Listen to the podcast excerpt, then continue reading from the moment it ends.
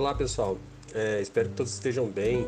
É, em nossa apresentação hoje nós vamos falar a respeito da biosseguridade na produção de suínos. Quem vai apresentar essa, essa questão é eu, né, o é, Macileio e o Carlos Eduardo. Então, é, vamos falar um pouco aqui a respeito da biosseguridade.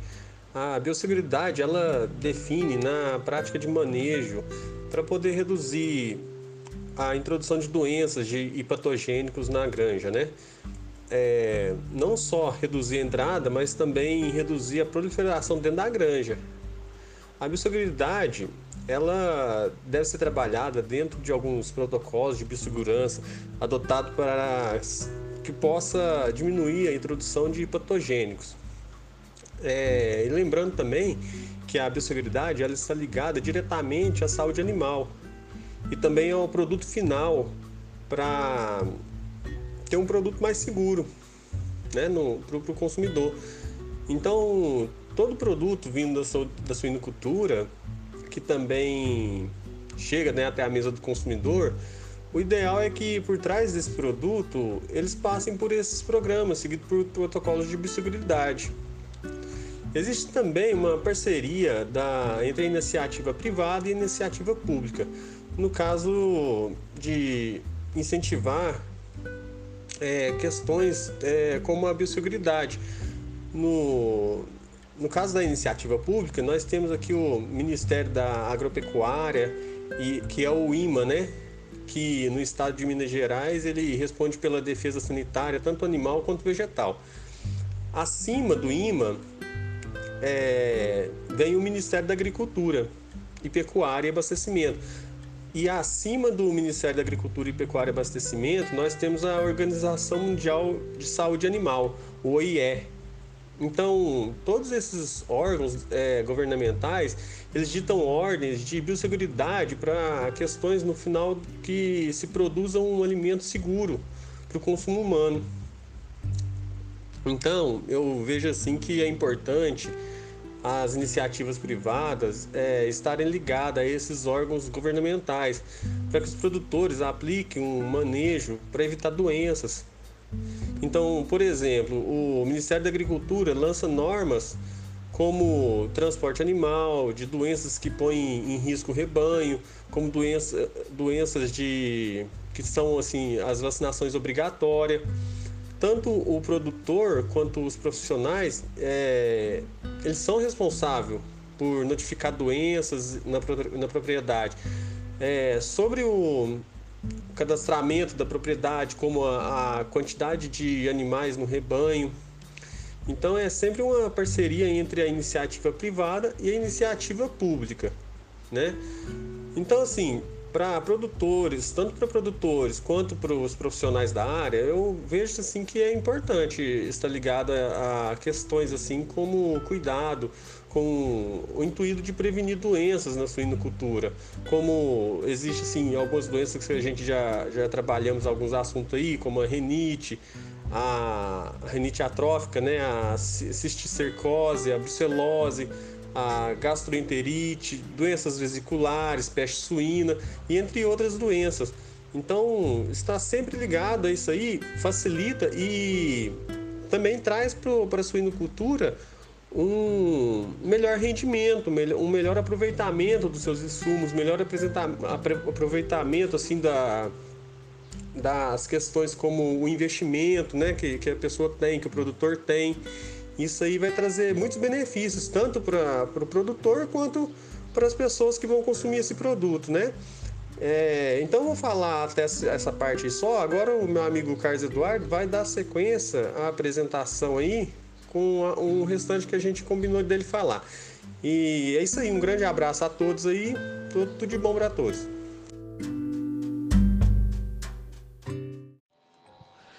Bom, galera, continuando o nosso assunto, né, sobre a biosseguridade na suinocultura, eu vou comentar um pouco sobre como poderia ser feito para evitar é, as enfermidades, né, que o, Mar, o Marceléio cita na parte dele, e um pouco de como os produtores sofrem, né, com essas doenças que acometem os suínos, e algumas delas são muito comuns.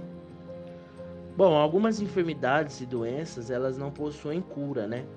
Como por exemplo a rinite atrófica, que pode ficar entre o rebanho por um tempo indeterminado. O que, é essa rinite atrófica? O próprio nome já diz, né? Atrófica. Essa doença ela atrofia o focinho do animal e ele não consegue, ele tem dificuldades de respirar. Não é que ele não consiga, ele tem algumas dificuldades, alguma dificuldade ele encontra, né, na sua respiração.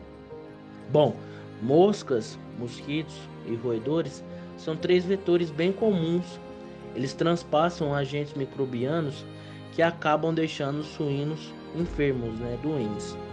Os roedores, eles passam é, a doença que é a leptospirose para o suíno.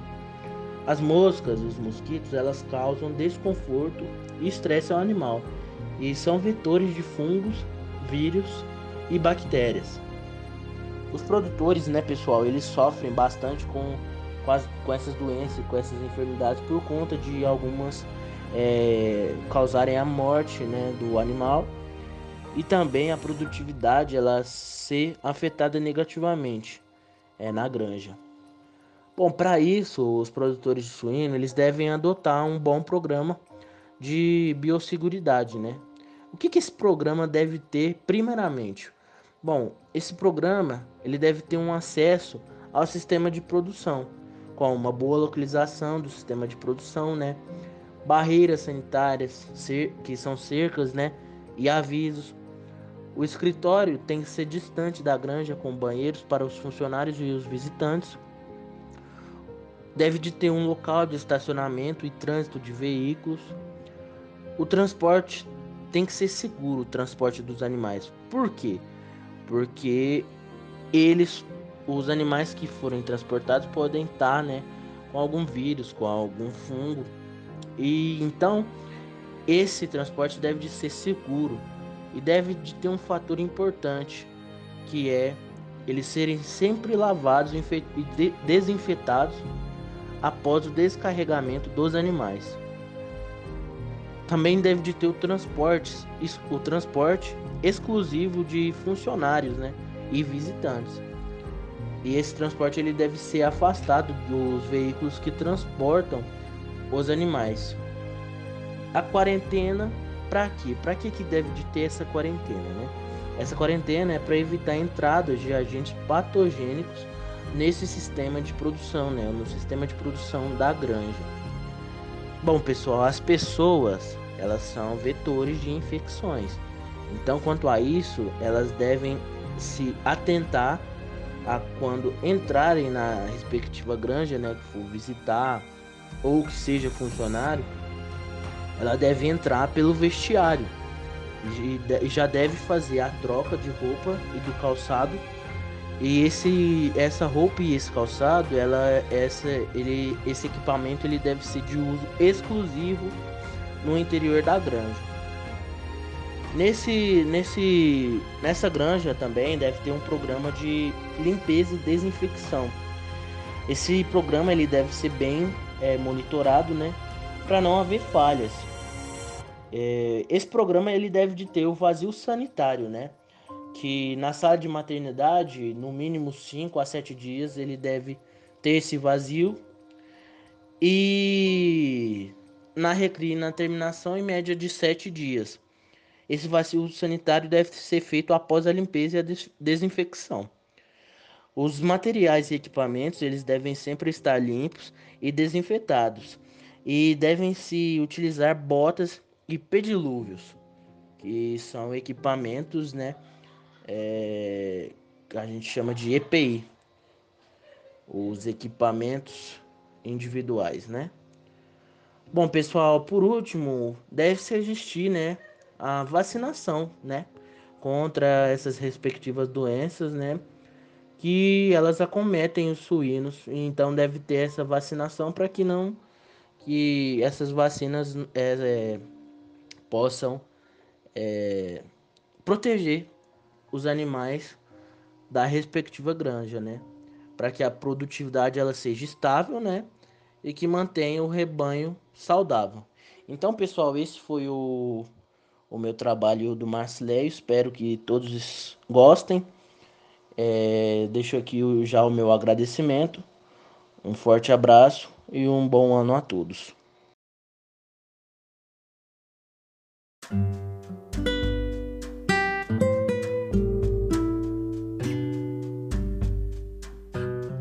Bom pessoal, olá, tudo bem? Eu sou o Carlos Eduardo e vou estar tá falando um pouco nesse podcast sobre instalações e equipamentos na cunicultura. Bom, como devem ser os galpões para coelhos, né? Como eles devem eh, ser construídos é, e serem feitos.